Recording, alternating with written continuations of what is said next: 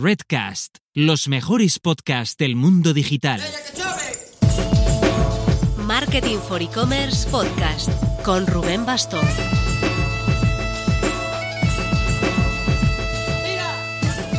Hola marketers, feliz día de San Valentín si nos escuchas durante el propio 14 de febrero. En ese aura de amor y fraternidad hemos creado una campaña para animarte a que te matricules en el Diplomado de Marketing Digital de nuestra Marketing for E-Commerce Academy. Si nos mencionas el código M4C Love antes del 18 de febrero de 2021, tendrás un 25% de descuento.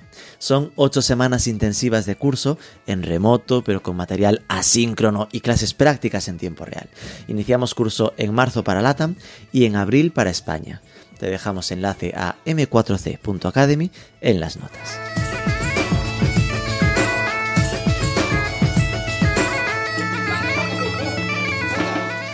¿Sabes el dicho de en casa de herrero cuchillo de palo? En junio pasado apareció en las mejores librerías y en Amazon el libro e-commerce Cómo montar una tienda online y que venda, firmado por Antonio Fagundo, CEO de masaltos.com, Valentín Hernández, actualmente director de marketing de todo el área mobile en Samsung España, y el que te habla. Nos entrevistó Corti en su podcast de Growth, Ricardo Tallar en el suyo de CRO, hicimos presentaciones en los eShow de Barcelona y Madrid, pero no habíamos tenido ninguna conversación aquí, en nuestro propio podcast, sobre el tema. Así que esta es Libro e-commerce, todos sus secretos contados por sus autores. Cómo nació, las tensiones y crisis durante su redacción, en qué hemos invertido los millones generados y algo de reflexiones y aprendizajes actualizados sobre cómo va esto de vender online con estos dos supercracks como Antonio y Valen. Por supuesto, si aún no lo tienes, te dejamos enlace al libro en las notas. Pero antes... Lo de que los clientes puedan partir sus pagos en 3-4 meses sin intereses se está convirtiendo en un estándar de mercado, al nivel del dar por hecho que tu compra pueda llegar en 2-3 días y no en 2 semanas. Ofrecerlo en tu tienda online se convierte en una necesidad para lograr una buena conversión. Y Oney tiene un producto 100% pensado para ello, su 3X o 4X Oney, a escoger entre pago en 3 o pago en 4 mensualidades. El comercio tiene garantizado el ingreso, se puede ofrecer también en tienda física y Oney cuenta con 43 millones de clientes en Europa para los que el proceso de aprobación es prácticamente automático. Tienes toda la info en oney.es.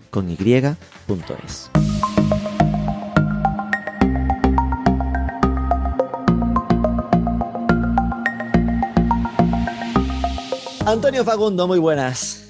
Muy buenas tardes, ¿qué tal? Y Valentín Hernández, muy buenas. Hola, buenas tardes. Bueno, Antonio Fagundo es el CEO de masaltos.com. Valentín Hernández, cuando empezamos con aquello del libro, estaba en Costa Cruceros. Ahora no sé en qué empresita, una pequeña pyme se ha movido. Una, una startup. Cuéntanos cuál es tu cargo actual, Valen. Bueno, soy el Head of Marketing de toda la parte de movilidad de Samsung A nivel España, quiero pensar, ¿no? y Portugal. España y Portugal, Iberia. Bueno, porque si no, va a viajar aún más de lo que esperamos. Bueno, pues enhorabuena, eh, Valen, por ese nombramiento que eh, en la parte negativa somos conscientes de que estás más liado de lo que nos gustaría, porque- pero sí que se está sacando unas fotos ahora que madre mía, no hay quien lo aguante por redes sociales. va, que que va, tampoco es tanto, tampoco es tanto. Bueno, Me falta eh, la foto con Antonio que no quiere, pero ya está. Ostras, Ya. esto es muy heavy. ¿eh? ¿Cómo os estáis evitando? Mira que desde 2020 hablándonos y aún No no, te- hemos conseguido tener la reunión los tres los tres, juntos. No te preocupes que nos vemos el, ¿cuándo? ¿El 3 de julio o 4 de julio? Por ahí nos veremos, ¿no? ¿Y esto qué es para, No, para el y yo. aniversario? Tú y yo, pero Antonio, eh, pero Rubén no. Eso sí es verdad. Uy, uy, uy. ¿Tenéis una cita sin mí? ¿Esto? No, tenemos un concierto en el que coincidimos los Ah. dos, pero, pero ya está. Yo voy con mis niñas que son pequeñas para que los vean y, y a Valen también le gusta el Kiss y a los dos nos gusta mucho. Pues hasta ahora estamos, estuvimos en Barcelona sin Valen, en Eso es. Madrid sin Antonio y después en, en Madrid que iba a venir Valen, a mi lado estuve yo solo. En Madrid solo con Rubén.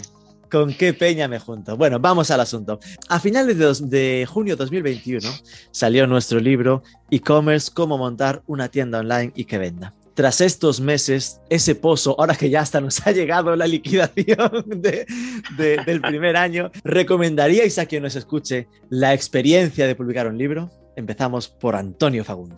Creo que es una experiencia, eh, te voy a decir, maravillosa como la canción. La verdad es que es una cosa bastante chula. Eh, si yo quiero ser muy claro con esto. Si tu idea es realmente sacar un libro para empezar a ganar mucho dinero, olvídate. O sea, no- este no es, no es el camino. Pero si tu idea es publicar un libro por el, por el hecho de tenerlo, por tu currículum, por compartir conocimiento o por el hecho de escribir una novela, me parece me parece muy chulo. Además, una cosa que va, que va a perdurar. Quiero decir, nosotros algún día desapareceremos de este planeta y el libro se quedará, ¿no? Y, oye, yo creo que es algo que, que es de sentirse orgulloso, ¿no? Y luego te puedes codear ahí con, con grandes escritores, no es que tú seas uno grande, pero oye, en un momento dado estás ahí en, en los que más se venden y, y eso, el poder entrar en una librería y que esté ahí, pues la verdad que es un, es un pasote, vamos. Valen, ¿tú cómo lo ves? Yo, yo no sé, Antonio, pero yo me compro un chalet en la playa. La verdad es que desde que publicaste el libro ha sido no parar. Hace no parar. Chalet No, en la playa, ahora contratado por Samsung, codeándote con Ibai. No, yo, yo coincido con Antonio. eh, a, a- a mí hay una parte que sí me satisface mucho, que es eh, cuando lees las críticas de la gente en, en Amazon, ¿no? Cuando la gente lee tu libro y, y realmente pone en valor todo el esfuerzo que hemos echado los tres y todo el... No el esfuerzo solo en escribirlo, sino el esfuerzo de haber llegado allí, ¿no? Todos los años y años que tenemos de experiencia y todos los golpes que nos hemos dado. Solo con leer un comentario de la gente cuando te dice que, joder, pues que, bien escrito, o he aprendido mucho, o lo he regalado porque no sé qué, eso ya te llena. El aspecto económico, pues como dice Antonio, pues es, es secundario eh, y tendremos que seguir trabajando duro para pagar las hipotecas. Sí, coincido. Yo recuerdo que de las cosas que más me impactó fue cuando alguien compartió una foto del libro en el aeropuerto de Valencia. Eso en concreto, porque era como está, en un aeropuerto, que es de las cosas que al final nosotros por trabajo tocamos a menudo y que siempre ojeas, ¿no? Pues qué libros hay por ahí destacados y que alguien del sector lo hubiese visto, le sacase la foto, te lo mandase eh, y de repente el Fernando Maciá que para mí es como un, un tótem, ¿no? En un tío muy de referencia, que me dice, habéis cumplido uno de mis sueños pendientes, ¿no? Porque él, como son aún más concretos, pues nunca había aparecido, llegado a aparecer en aeropuertos y el nuestro había conseguido. Después yo no conseguí reproducir este, esta situación, en mis aeropuertos que yo pasé no lo encontré, pero ya fue, fue un, punto, un punto chulo, ¿no? Obviamente esto no es por dinero, no compensa si alguien lo calcula a nivel de esfuerzo en, en absoluto, pero, pero la satisfacción, el personal branding, esto es así, es decir, a nivel de posicionamiento es interesante y, y la satisfacción que te da es súper chulo. Cuéntanos, Antonio, empezando a, a explicarle a, a, los locos que nos escuchen y que a lo mejor no conozcan cómo fue el proyecto, eh, cómo fue el origen del libro. Mira, el libro es este, que creo que no lo hemos dicho siquiera. ¿eh? E-commerce, cómo montar una tienda online y que venda. Ya creo que van casi 2.000 ejemplares vendidos, así que... Eh, que publicó nada, nuestro, sí, nuestro, editor, dijo que estábamos ahí, ahí para segunda edición. Ya que se dice pronto, con un tema tan concreto como es el comercio electrónico, ¿no? Sí. Bueno, pues esto surgió eh, durante la época de la pandemia, o sea, en, el, en pleno confinamiento, que, que, estábamos todos en casa, que no podíamos hacer nada, que había mucho problema con tiendas cerradas, con negocios que tuvieron que chapar y la única solución que nos quedaba prácticamente era vender por internet. Entonces, ¿qué pasa? Que, en un momento determinado, pues Rubén pues nos, llamó a, Valen, a, a, Champa de Santa Fixi y a mí para hacer un webinar donde hablábamos un poco de la visión de tres sectores diferentes dentro del comercio electrónico dentro de la pandemia, como eran, bueno, el, deporte externo o en outdoors, donde era el turismo y donde era la moda, ¿no? tres sectores que habían sido pues, duramente castigados por el tema de la pandemia. A partir de ahí hicimos el seminario, a la gente le gustó muchísimo, eh, nos escribían y demás, y era como nos volvemos a escuchar, y oye, ¿por qué no, por qué no hacéis más? Y nos llegaban preguntas y. y, gustó un montón. Entonces, pues a partir de ahí no recuerdo quién de los cuatro sería, eh, oye, ¿por qué no? No seas modesto, venga, que sí que lo sabes. No, yo, yo, yo sé que yo, yo propuse la idea del libro, lo que no recuerdo es cómo surgió el tema del, del, del del hacerlo de verdad, ¿no? o el consultorio, porque es verdad que después ah, de ese, después de después de, de, ese webinar montamos un consultorio que era todas las semanas los jueves. El consultorio fue cosa de Valen. Eh, Acab pues, acabamos aquel, aquel webinar y habíamos montado un, un, grupo de WhatsApp, rollo de, oye, qué bien ha salido, qué interesante, y, y Vale en aquel momento estaba, rollo de, ostras, esto hay que repetirlo, y hizo aquello de, os tengo que comentar una idea, una idea, muy loca. Ten en cuenta que además nos estaba escuchando gente y nos preguntaba gente de, de toda España, de, de, de, de muchos países de, Latinoamérica, y eh, había empresas muy pequeñas como el que tiene un bar en la esquina de tu casa, y había empresas muy, muy grandes como empresas fuertes de, marcas de ropa deportiva y cosas así. Entonces, llegó un momento en el que teníamos un montón de información durante tres meses que fuimos almacenando de los casos que la gente nos planteaba y la respuesta que íbamos dando.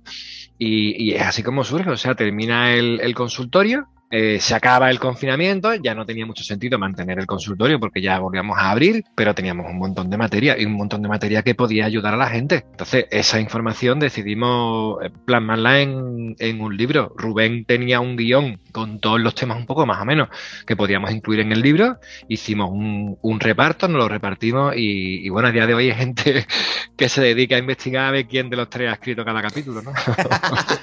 el secreto mejor guardado. Hombre. si escuchando este podcast puedas lo, bueno, lo bueno de todo esto es que eh, igual que yo escribí capítulos y, Rubén Iván escribió los suyos, luego realmente todo el mundo revisamos los capítulos y todos, todos pisamos un capítulo encima de otro y escribimos en los de otros. O sea que, en general en todos hay partes de todos, ¿no? Y eso, y luego el, tono de escritura es muy parecido. Por eso no es difícil saber quién, pero en general lo escribimos los tres y quedó, quedó estupendamente.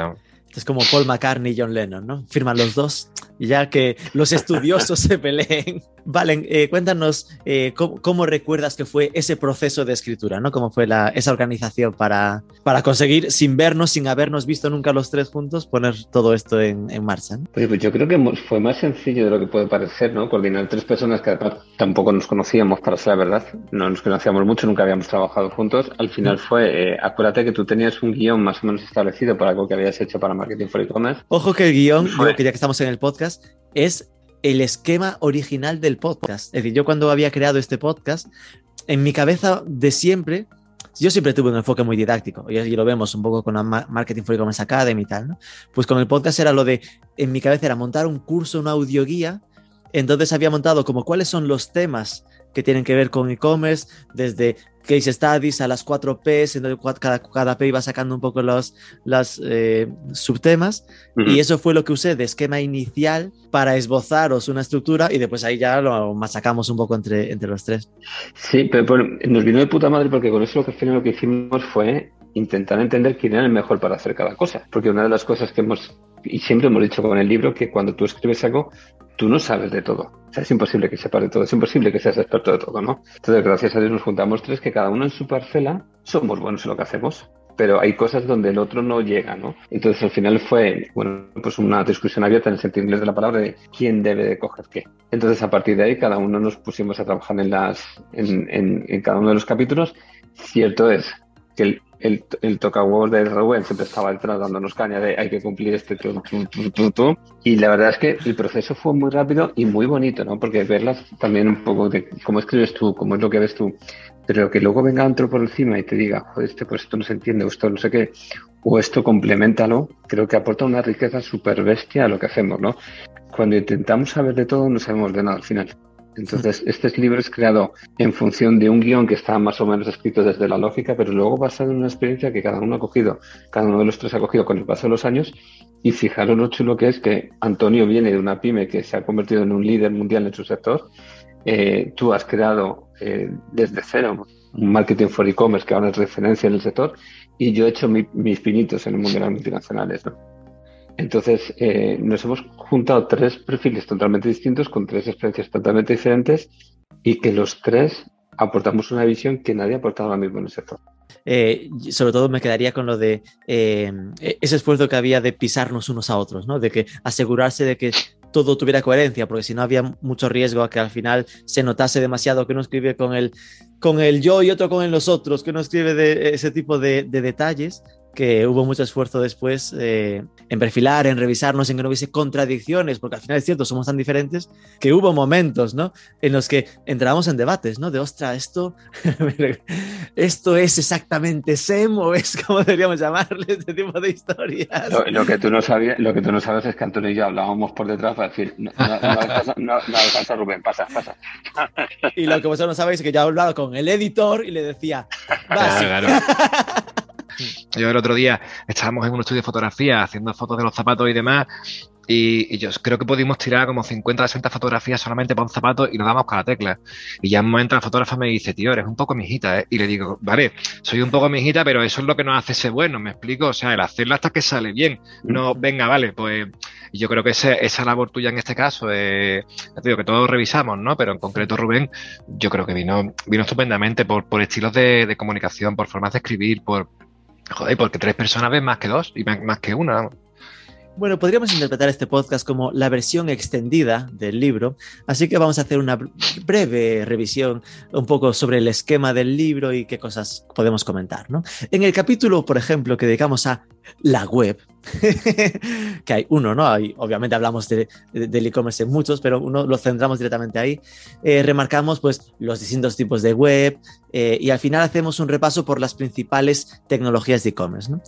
¿Cuáles habéis usado vosotros o cuáles son vuestras favoritas a día de hoy? Empiezo por Antonio. Déjame, déjame antes que hable con Antonio, pero sí quiero puntualizar una cosa. ¿Para quién está escrito este libro? Es importante, porque este libro está escrito para gente, de gente que no tiene ni idea y quiere empezar con esto desde cero, pero gente también que tiene una idea y quiere ser mejor, hmm. ¿vale? Entonces, cuando nosotros empezamos con algo tan básico como, como, la web, es que parece que estamos acostumbrados a que todo el mundo sabe lo que es Internet y todo el mundo sabe los componentes que tiene Internet lo que es hmm. una web y la diferencia entre una web y una, y una tienda online. Y la gente no tiene ni idea, o hay gente que no tiene ni idea.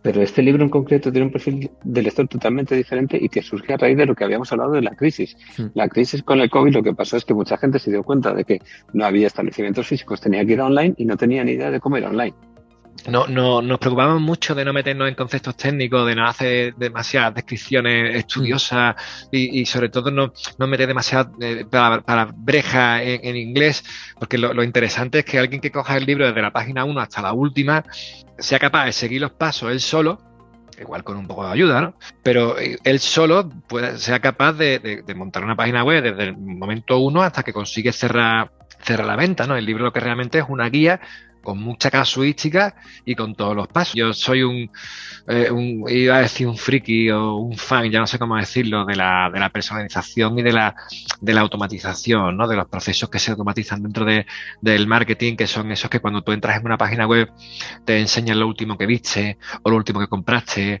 o si te vas aparece un, un banner que te dice ya no te vayas, déjame tu email, o cuando vas a comprar algo y por lo que fuera no lo compras y abandonas el carrito, recibes un correo con el carrito abandonado diciendo, te has dejado esto, cómpralo otra vez. Ese tipo de cosas funcionan, funcionan francamente bien. Hay un, hay un boom ahora con el tema de la financiación online. Eh, cada vez más el, poder comprar y pagar en cuotas, el, el, o el comprar ahora y pagarlo dentro de dos semanas o dentro de un mes, que eso quieras que no siempre viene muy bien para la liquidez. Cada vez hay, hay más y cada vez además se puede hacer en mucho, en muchos más países, ¿no? Yo creo que hay que, siempre hay que hacer publicidad en, internet, me da igual que sea en Google, en redes sociales, porque tienes que conseguir que la gente te encuentre. Y además las redes dan mucho, dan mucho de sí porque permiten, eh, permiten segmentar mucho, permiten, permiten llegar a gente que tú no conoces, permiten segmentarlos por intereses, puedes llegar a hacer campañas incluso de decir, oye, quiero hacer una campaña de, no sé, hombres con 20 años que vivan en Madrid en el código postal 28002 y que además tengan un Mercedes. O sea, llega, llega a mucho, ¿no? Y eso creo que a día de hoy es fundamental. Luego, en el libro hay un montón y os podría decir muchas más, mm. pero pero la, idea, sobre todo, es hacer todo lo posible y hacer todo el ruido que podamos para que nos encuentren. Eso es así. Todo lo que se te ocurra, blogs, redes sociales, eh, no sé, foros, enlaces que puedas sembrar en cualquier lado.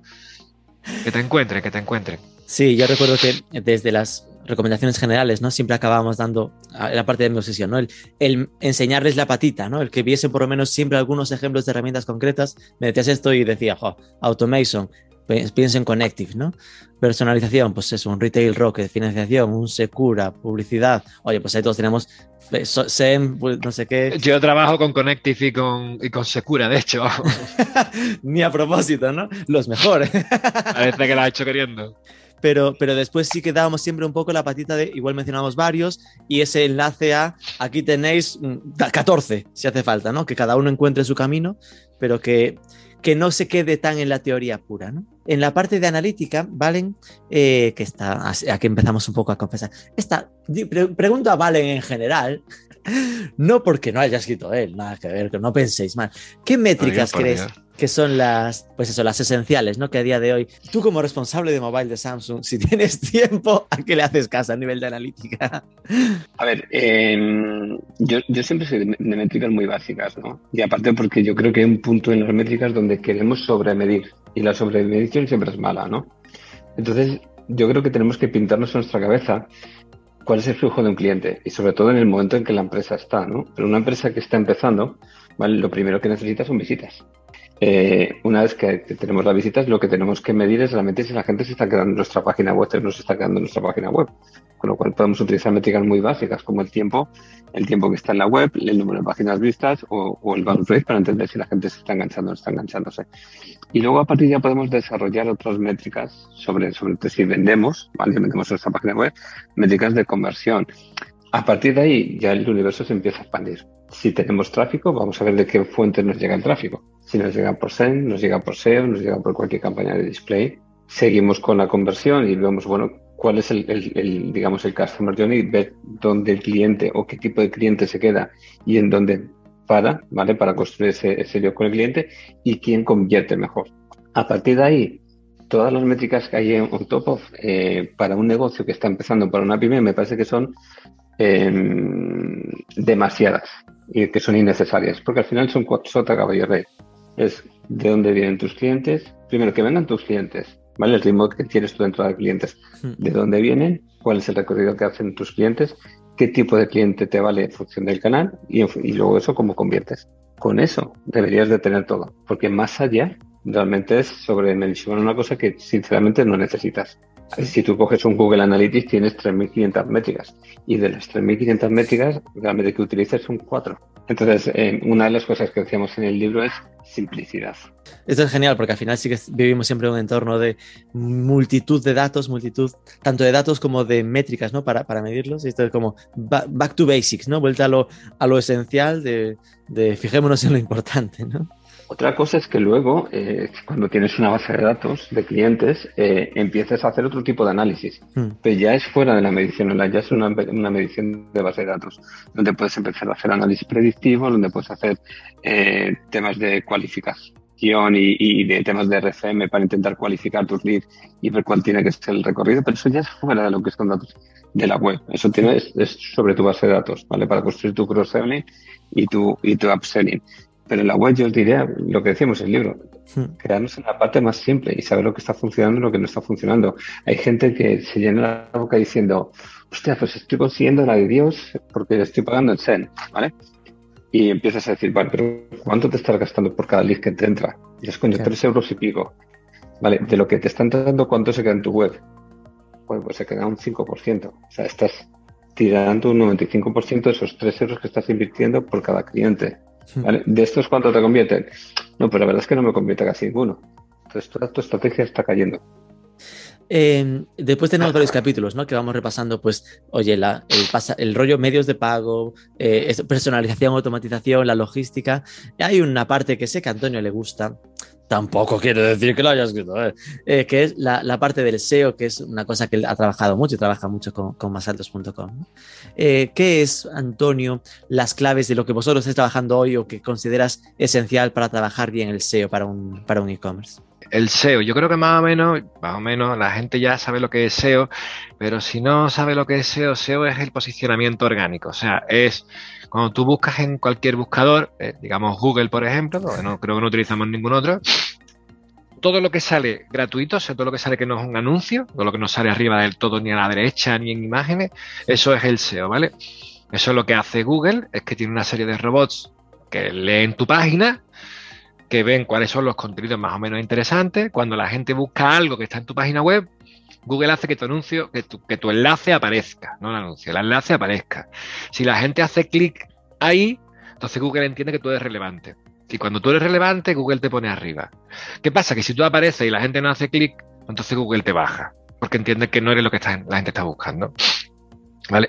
¿Y cómo hacemos eso? Yo creo que hay una forma que es fundamental y, esto lo digo, o sea, llenar, llenar la página web de texto, que no, que no, que no os importe cuánto, vamos a ver, no, no manchemos la página de inicio, ¿vale? No, no manchemos obviamente el catálogo, no manchemos las fichas de producto, pero hay un montón de, de, páginas, de enlaces derivados, secundarios, igual que ponemos el quiénes somos y el aviso de cookie y la política de privacidad, para poner texto de lo que nos dé la gana, de cómo son los trajes, de los materiales de los trajes, de cómo se lavan los trajes, de dónde vienen los trajes, la historia de los trajes, lo que se os ocurra, porque eso es lo que rastrean, estas, se llaman arañas, ¿no? Esto es lo que rastrean estos robots de los buscadores, y es lo que va a hacer que aparezcáis, ¿no? Y luego para mí es fundamental, oye, eh, es que esto además a mí me, me, ocurrió particularmente, o sea, yo tengo muy claro que sé cómo la gente llama a mi producto, ¿no? En, concreto, en, masaltos.com lo llamamos eh, zapatos con alzas, ¿no?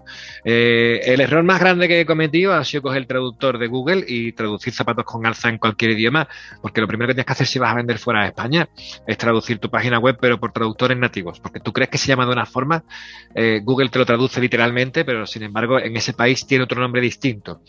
Pero tú tienes que intentar, lejos de que la gente te busque, que no te van a buscar porque no te conocen ellos, eh, en, condiciones normales, ¿eh? Mm. que la gente te encuentre, es lo que tienes que hacer. O sea, que tienes que intentar eh, abrir el abanico de, palabras, de sinónimos, de, de, construcciones, de frases que sean las que la gente busca para que te, te encuentren. Yo creo que eso es fundamental dentro del SEO. Estaba cotillando tu web. entiendo que eso de llenarla de texto no lo centras tanto en las fichas de producto, ¿no? No, no, no, no. Donde hay cierto que, oye, veo que ahí está la descripción y metes otra pestañita como de historia, que oye, que también es una forma de meter algo más de texto, ¿no? Pero que lo haces como más otras secciones para búsquedas más genéricas, pero no las propias de producto, ¿no? Exactamente. Ahí lo que vas haciendo es meter texto que Google indexa. Claro, con lo cual vamos a lo esencial de mucho texto. y, totalmente de acuerdo. ¿eh? Ah, hemos hablado del, SEO dentro de, la, dentro de tu propia página web. Mm. Luego hay SEO fuera de la página web como puede ser tener un blog, tener redes sociales, aparecer en diferentes medios de comunicación, que te enlace un periódico, ¿vale? Todo eso da vidilla. Aquí lo que intenta es que cuando alguien entre en Google y, busque algo por lo que tú puedas salir, la primera página de resultados de Google seas tú por todos los sitios. por todo, eso es lo que interesa. Pero no es, no es fácil. Con tu marca es posible. Cuando utilizamos algún tipo de sinónimo o palabra descriptiva, a veces no es tan posible. Y ahí es donde tenemos que meter la puya, y nunca mejor dicho. Sí, es que, lo que lo que la gente busca, en definitiva es eso. En la parte que comentabas antes, Valen, ¿no? Te metiste ya el hablar de esto cambia cuando empiezas a tener base de datos. Y eso es cierto que es uno de los grandes retos eh, para los e-commerce, ¿no? Que todos son conscientes de que en todo e-commerce, el de masaldo.com también tiene abajo lo de suscríbete y ya tiene el gancho de te doy un 5%, es como la forma de pagarte para eh, entra aquí. Eh, ¿Cuáles son los métodos más sensatos clave para captar base de datos y sobre todo después qué hacer con ella, que es donde yo creo que la gente falla más. a, ver, lo principal, y dependiendo si ya tienes un negocio establecido no, yo lo que diría es empieza por tu base actual de clientes. muchas veces tenemos clientes, pero no construimos esa base de datos. Entonces, da igual dónde sea el origen o qué, tipo de, comercio sea, si sea un comercio offline, si sea un comercio online, pero empieza a crear esa base de datos con los clientes actuales porque es una buena primera piedra de toque para construir y para empezar a comunicar.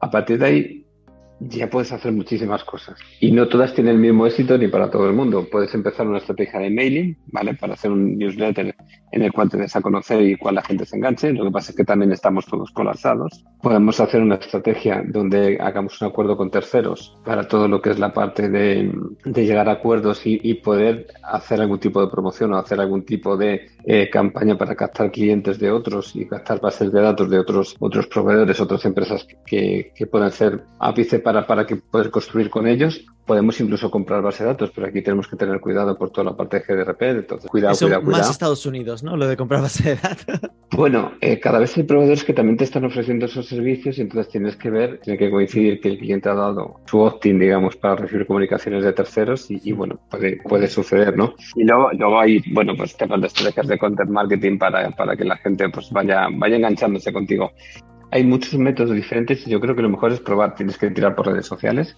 para ver si a través de todo lo que estés haciendo en redes sociales puedes empezar a captar.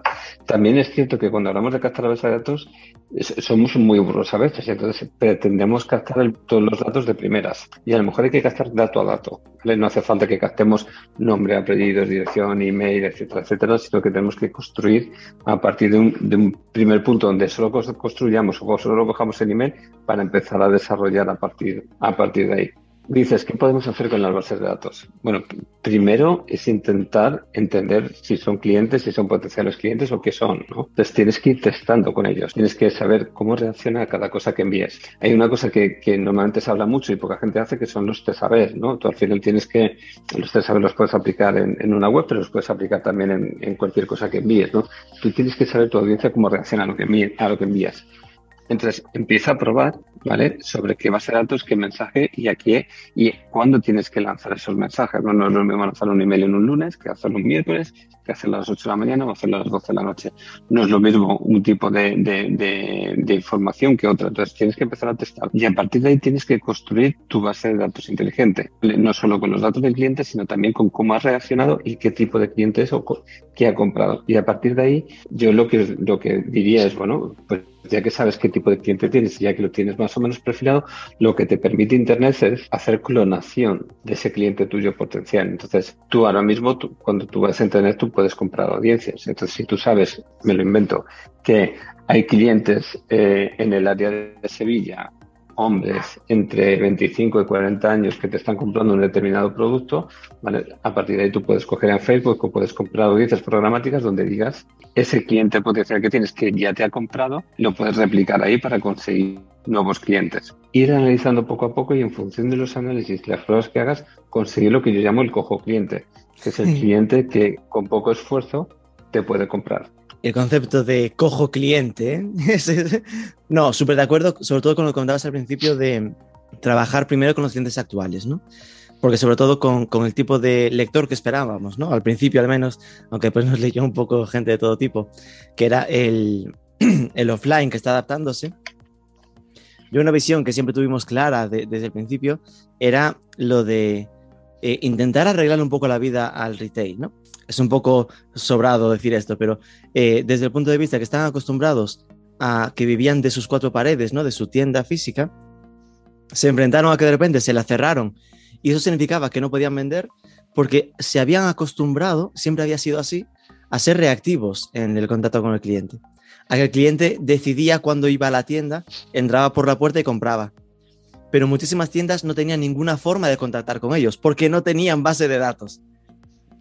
Entonces, que lo primero que tienes que pensar es, de ahora para siempre, que esto no te vuelva a pasar.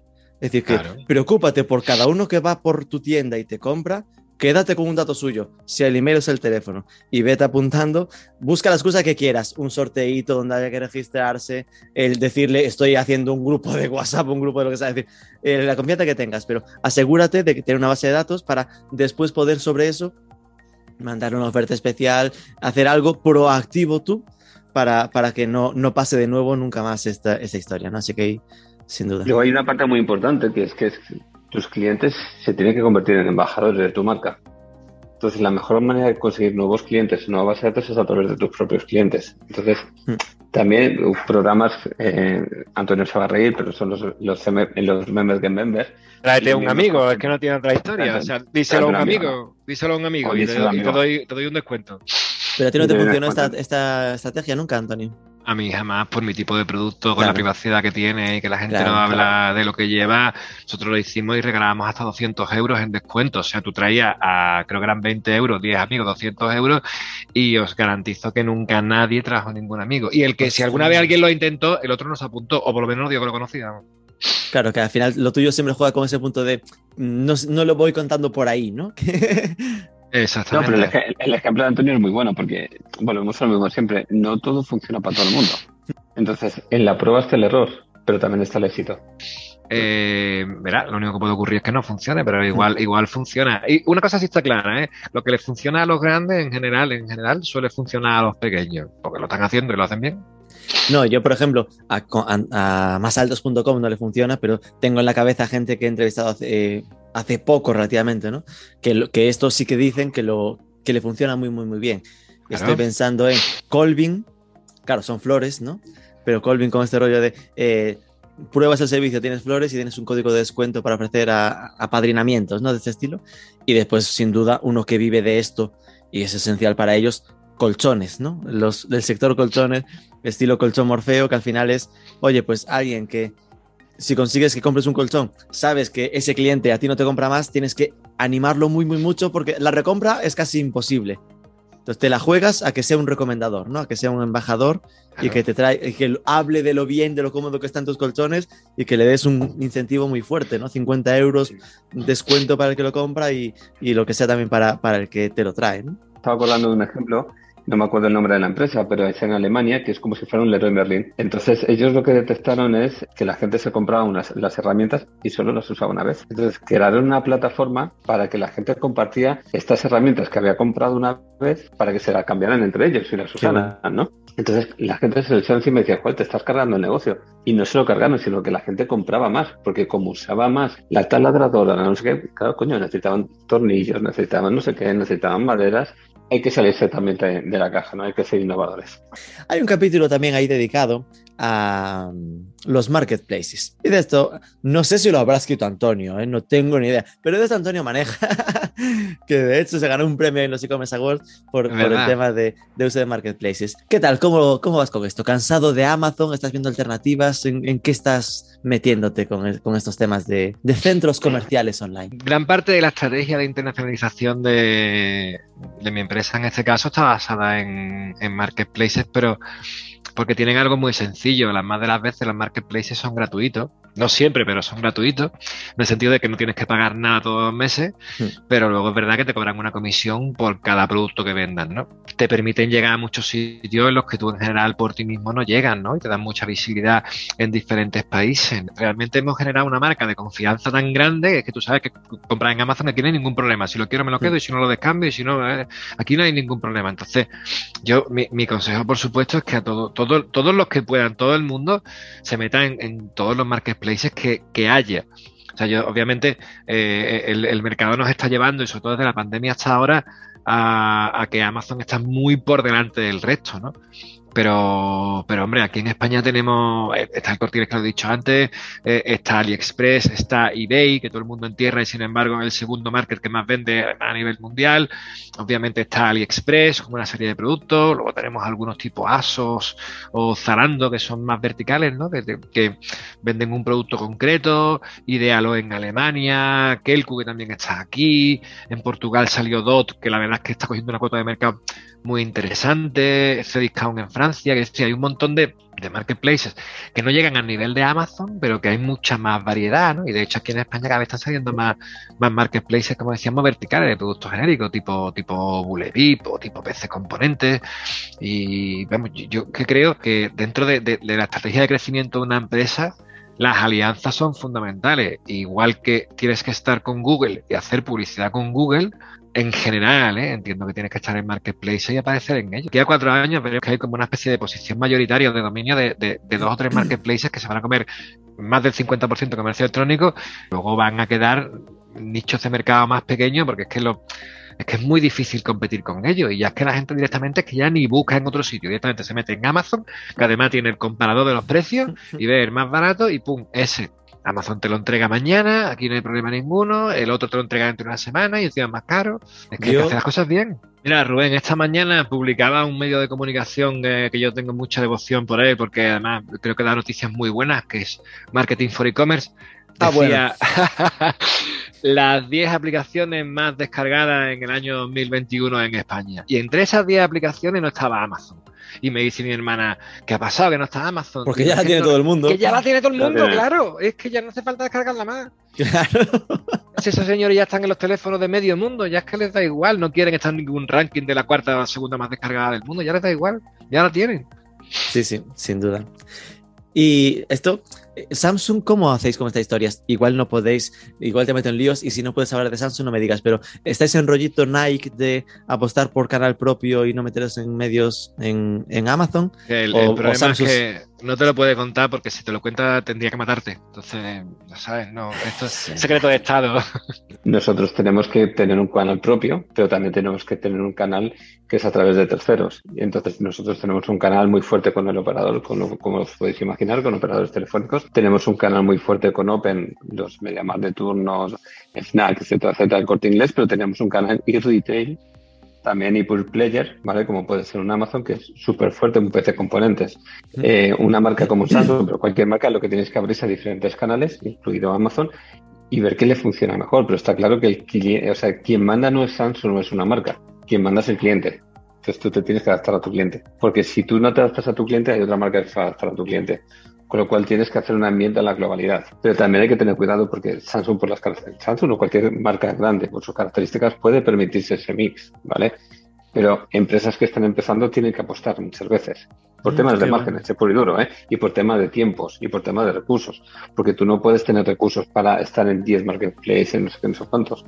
Entonces, eh, tienes que empezar a hacer pruebas para saber qué es lo que te funciona o qué no.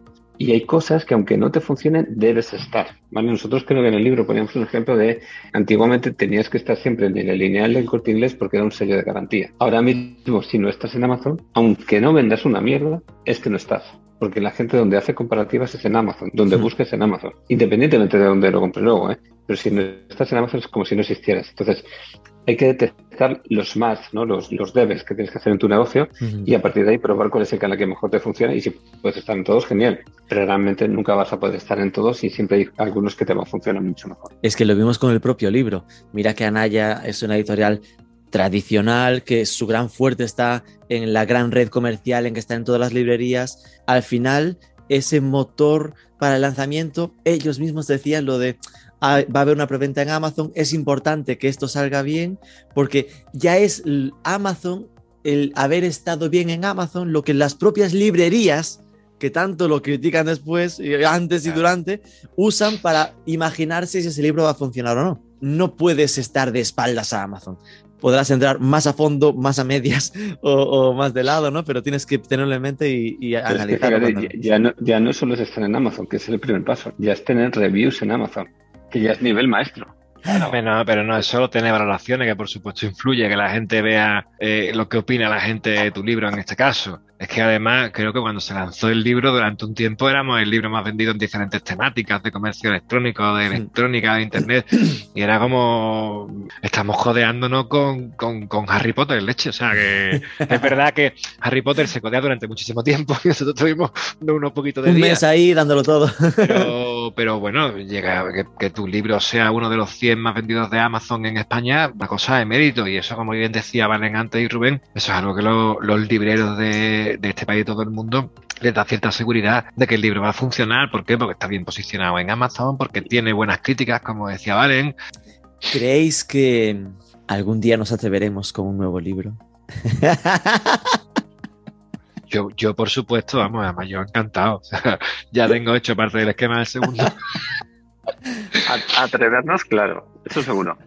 El cuándo ya no lo tengo yo tan seguro, pero, Es, que, claro, hay que tener una cosa en cuenta. Esta, esto de escribir un libro, como decíamos al principio, ya no es una cosa que sea rentable ni económica, es algo que te gusta y lo haces por, por diversión, básicamente, pero que, o sea, nosotros nos dieron, eh, Anaya, cuando eh, nos confirmó el proyecto, nos dan un año para hacer el libro desde que empezamos a hacer el primer borrador, escribirlo con unas fechas de entrega. Creo que le metimos un montón de caña lo hicimos como en seis meses, pero esos seis meses son seis meses que yo le quitaba a mi pareja, a mis niños, a mis fines de semana y a, y a todos, ¿no? Y eso es algo que, que por mucho que tú se lo dediques a la gente en el libro, después no, que no, que no, que son buenas que no se recuperan. Entonces, claro, hay que hacerlo pues cuando uno puede. Totalmente cierto. Es decir, yo, esa sensación de culpabilidad, al final el agradecimiento es un perdón, realmente es un perdonadme por haber estado tan ocupado con esta historia, ¿no? Porque al final es cierto que hay un componente también nuestro, ¿eh? Nosotros queríamos sacarlo relativamente pronto porque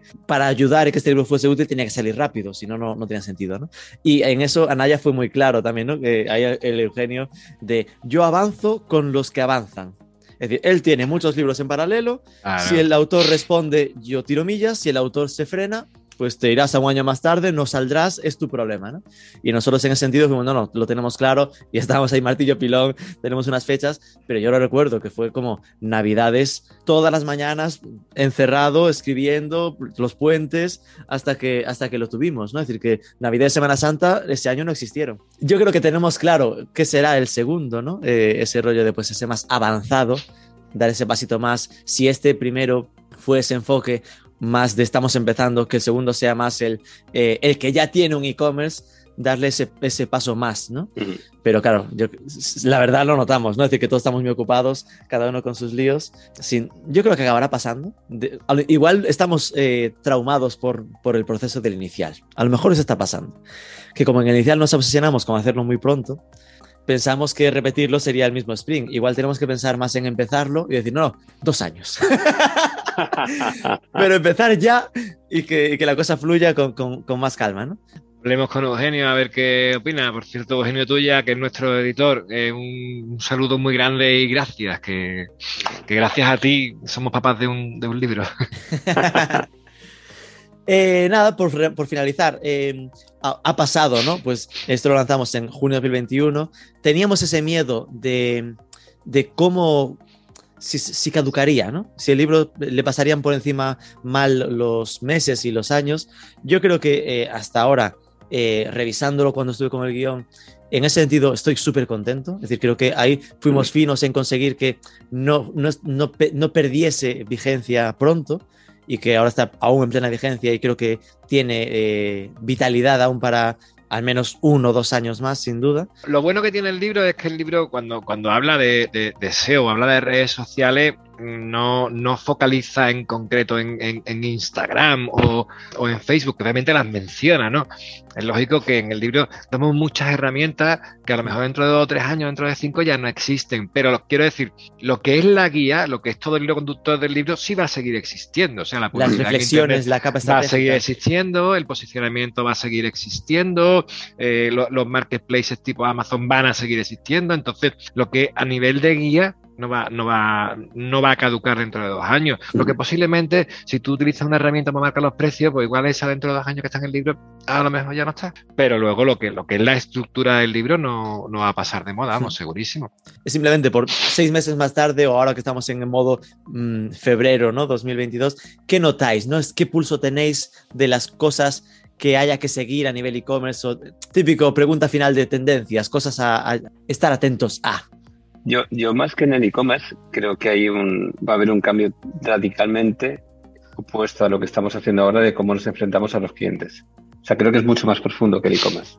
El e-commerce va a pasar a un segundo plano, segundo o un tercer plano. Eh, y, lo estoy viendo, o sea, yo no, me considero un tío que sea mayor, y, menos por el recorrido que tengo digitalmente hablando, ¿no?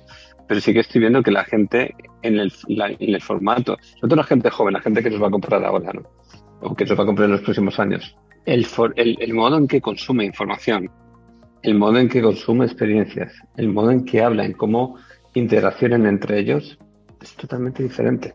Y eso va a afectar mucho en la forma en cómo compra. Eh, yo, yo animo a todo el mundo a que compare un cliente, yo voy a decir normal, pero está mal dicho normal, pero un cliente de ahora, lo que hace un cliente de ahora con lo que hace un cliente de la generación Z y nos daremos cuenta de que son comportamientos totalmente diferentes. Y esos comportamientos diferentes nos va a penalizar a la gente que no estamos adaptadas a los medios en que ellos están siguiendo y cómo lo están siguiendo. Y en la manera que ellos tienen de procesar cosas. Pues por un ejemplo, o sea, nosotros ahora mismo estamos trabajando con, con Ibai, hemos empezado a trabajar con Ibai Llanos, ¿vale? No sabía cuándo meter que está trabajando con Ibai Llanos. No, no, no, no, no te puedo decir, no, no, estamos trabajando con mucha gente, pero sí, sí, quiere decir que en la manera, o sea, tú ves un programa de Ibai y ves cómo ellos interaccionan, ves incluso cómo ellos están haciendo el tema de los juegos, o sea, el tema de los e-games, o sea, es un tipo de cliente, es un tipo de contenido, es un tipo de forma de hablar a una nueva audiencia que las marcas no están siguiendo y no están entendiendo. Y eso va a conllevar unos cambios en los comportamientos de compra. Entonces, el e-commerce pasará en segundo plano porque al final esta gente, esta gente que está desde abajo, comprarán el formato que ellos quieran comprar, que probablemente sea un formato que no tenemos ahora y que esté muy ligado al Twitch, esté muy ligado al TikTok, esté muy ligado a este tipo de cosas. Probablemente todavía no se ha inventado, pero lo que sí se están es creando las bases. Y el siguiente paso que se está creando, que podemos parecer, que puede parecer que es una gilipollez por todo lo que ha pasado anteriormente con un Second Life, que es el metaverso, el metaverso ya es una apuesta segura. O sea, ya no es, ya no es lo que hablábamos hace tres, no, hace tres, no, hace cinco o siete años, acordaros de cuando pasó lo de Second Life y todo esto. Ahora la tecnología está mucho más desarrollada. Hay tecnología ahora mismo que va a variar el mundo, como es 5G. Todas las marcas están apostando, todas las marcas tecnológicas están apostando por 5G porque saben de la necesidad que tiene la gente de consumir contenido en tiempo real desde un dispositivo móvil. Al final todo eso nos va a afectar eh, de una manera muy importante. Si me preguntas es, ¿qué tendencias en el e-commerce? Ahora mismo no te sé decir. Te sé decir qué tendencias hay en la gente. Y lo que tengo muy claro es que las marcas lo que van a tener que tender es a construir el negocio en función de los nuevos perfiles que vengan. Porque podemos tener la idea de que el tema de los juegos, de los videojuegos, es una cosa de gente joven. Y cuando te das cuenta, hay un porcentaje muy importante de gente entre 35 y 47 años que consume videojuegos de una manera compulsiva. Entonces, el terreno de juego es totalmente diferente. Ya no vamos a una televisión, o no solo vamos a una televisión convencional, no solo vamos a un formato de radio que antes conocíamos. La televisión se está convirtiendo en un Netflix, en un Amazon Prime, en un HBO. Estamos moviendo en un entorno donde estamos escuchando XFM, bla, bla, bla, a un entorno Spotify. Entonces, o somos capaces de migrar o vamos a estar muertos. Y estos negocios, y ya termino con esto, estos negocios, que es por donde empieza el por qué escribimos un libro, que ni siquiera están en el mundo online, como se pierdan este salto, van a estar muy, muy, muy, muy, muy lejos.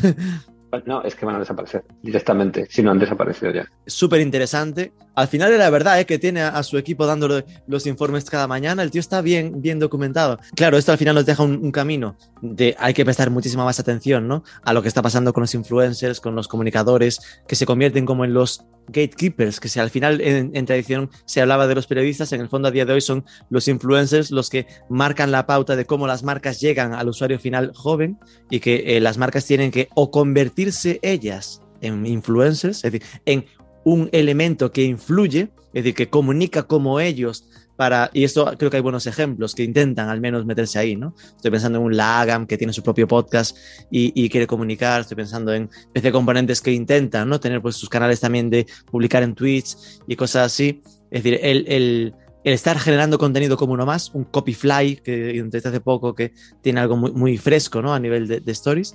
Eh, o si no, dependerán de terceros, que al final se dependerá de pagar ¿no? Al final a estos influencers para que, hablen de ellos, que no es, no es, es complementario, se pueden hacer ambas cosas, pero que si no dependes mucho más de ellos, ¿no? Es que hay una cosa que además es que yo me río mucho con mi equipo, porque eh, todos conocemos a Ibai, pero aparte de Ibai hay otra serie de gente que se llama Tommy C, Papi Gaby, cosas así, y dices esta gente, entonces a mí me tienen que hacer un diccionario traducido de papi Gaby es no sé quién, Tommy en sí es no sé cuántos, no sé quién es no sé cuántos. Pero esto es la gente que se está construyendo ahora porque dentro de 10, 15 años no todos van a estar. Pero algunos se van a mantener. Y son los líderes de opinión que la gente de la generación Z ha decidido que sean. Sí, pero bueno, esto en el, en el fondo es algo que es un canal, ¿no? Es decir, que debería acabar siendo algo que de algún modo acabe llegando a un lugar donde se compre, sea, sea que esto es lo que tú dices, ¿no? Igual esto acaba en, la tienda igualmente o acaba siendo que compras nativamente dentro de Twitch o dentro de TikTok, ¿no? Eh, y ojo, eh, antes de darle palabra a, a, esto me recuerda no sé quién habrá escrito ese capítulo, que en un libro publicado en junio de 2021, escrito allá por noviembre, hablaba en el capítulo 1 o 2 de este rollo de, de, que el objetivo de todo usuario en el fondo estaba en que Internet estaba en pañales aún y que el camino natural estaba, ¿recordáis? En, este rollo de, de, las realidades virtuales, de la presencia, que al final era el rollo de metaverso. Ostras, eso fue brutal como, como aceleró, ¿no? Fue publicar el libro, se lo leyó el Mark Zuckerberg y mira tú, ¿eh? qué pasada. ¿Alguna cosita que quieras comentar, Antonio? No tenéis, la, no, tenéis nada, nada, no tenéis la impresión de que en verdad eh, esto está, o sea, ha tenido un, ritmo de, de, avance, de crecimiento digamos, determinado en los últimos 10 años y sin embargo en los últimos 2 o 3 está creciendo una velocidad o cambiando una velocidad brutal y a raíz de la pandemia y hablas de, del metaverso, pero es que yo que sé, dentro del marketing online hay un montón de, de, herramientas, de acciones que hace 5, 6, 7 años utilizábamos y ahora mismo las puedes tirar a la basura. Yo no sé si el día de mañana, a ver, yo es que me acuerdo cuando a mí mi madre me decía, niña, ¿quieres dejar de jugar videojuegos ya y ponerte a estudiar? Y ahora yo es que me entran ganas de decirle a mi niña, Espera, que no juega, juega. ¿eh? Niña, no estudies, ponte jugar. ¿sabes? Que solamente por el hecho de ponerte a jugar y grabarte y subirlo a YouTube hay un montón de gente que te sigue y encima te pagan pasta con la publicidad, ¿verdad? Es que el ecosistema de trabajo dentro de Internet ha cambiado mucho. Yo comparto mucho con Valen todo esto que he hablado de las redes sociales, porque además creo que estamos tendiendo a un modelo que es lo que es curioso, yo tengo solo, yo tengo, eh, tengo 43 años recién cumplidos, pero empiezas a darte cuenta de que, de que, joder, de que, de que, de que avanza, de que veníamos de un Facebook de una, o de un 20 un, y salió un Facebook y ahora un, Twitter y demás, pero aparecen los formatos tipo, tipo, tipo Instagram, eh, tipo TikTok, tipo Twitch, que son como muy visuales que es verdad que igual no monetizan igual, pero, pero es la tendencia que tenemos y ya, ya como todo es como, como queremos compartirlo, queremos verlo, queremos que sea corto, queremos, queremos que sea rápido y es la, y es la forma de entrar, ¿no? Si no, obviamente no estaría haciendo Samsung las campañas con, con Ibaillanos, ¿no? Que yo creo que la cosa está por ahí. Que dentro de dos años se llama Twitch o se llamó Snapchat o se llama, y eso ya no lo sé pero que, que, los chinos parece que van un poco por ahí, no, tanto por el live shopping, que creo que no acabará nunca de reventar, pero sí creo que van por ese, por ese ritmo de consumo, como decía Valen, estamos hablando de, un público que es difícil de entender, porque hay gente con 40, gente con 20, gente con 15, gente con 12. Yo creo que lo que acabas de decir, lo de live shopping no va a reventar. De un modo o de otro, sí. Es decir, igual no revienta igual que en China. Igual no revienta. Por eso hemos escrito los tres el libro, porque cada uno pensamos de la forma. Claro, que igual no revienta con este punto de eh, vamos a hacer un directo dos horas con oferta exclusiva y eso se vende. Pero live shopping es Ibai. Es decir, es ese tipo de influencers que, que, en el medio de su experiencia te cuentan un producto y, y te lo comes. Casi literalmente, casi Ibai, porque hay mucha comida ahí, ¿no? Eh, pero te lo comes eh, y, eso en el fondo es el, ese live shopping de durante los directos estar vendiéndote, más directa o indirectamente, ¿no? Es decir, que se irá adaptando, pero sí que está, está calando, está calando. Bueno, chicos, es, sé que aún vais a poneros a curar. A mí me ha escrito ya mi mujer esto, eh, de mm, dónde estás, que tus hijos te esperan. ¿Ves? Esto es, esto es lo que decíamos de la presión que vivimos los tres. Así que nada, ha sido un placer de verdad volver a, tener estas oportunidades para, para charlar. A ver si algún día, y de verdad sería tenemos que publicar una foto. Conseguimos juntarnos. hombre, por supuesto. Lo conseguiremos, lo conseguiremos. Venga, chicos, ha sido un placer. Un abrazo. Igualmente.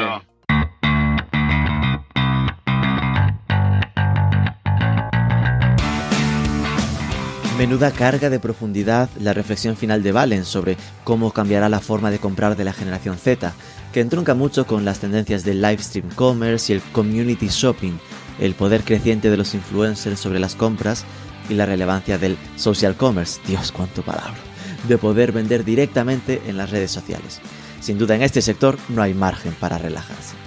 Eso, que tienes enlace al libro en las notas, el descuento de ese 25% para el diplomado de marketing digital en LATAM, marzo o España para abril, con código M4CELOV y como siempre, si te ha resultado interesante, compártelo por redes, sobre todo suscríbete al podcast, que es gratis y nos escuchamos el próximo lunes.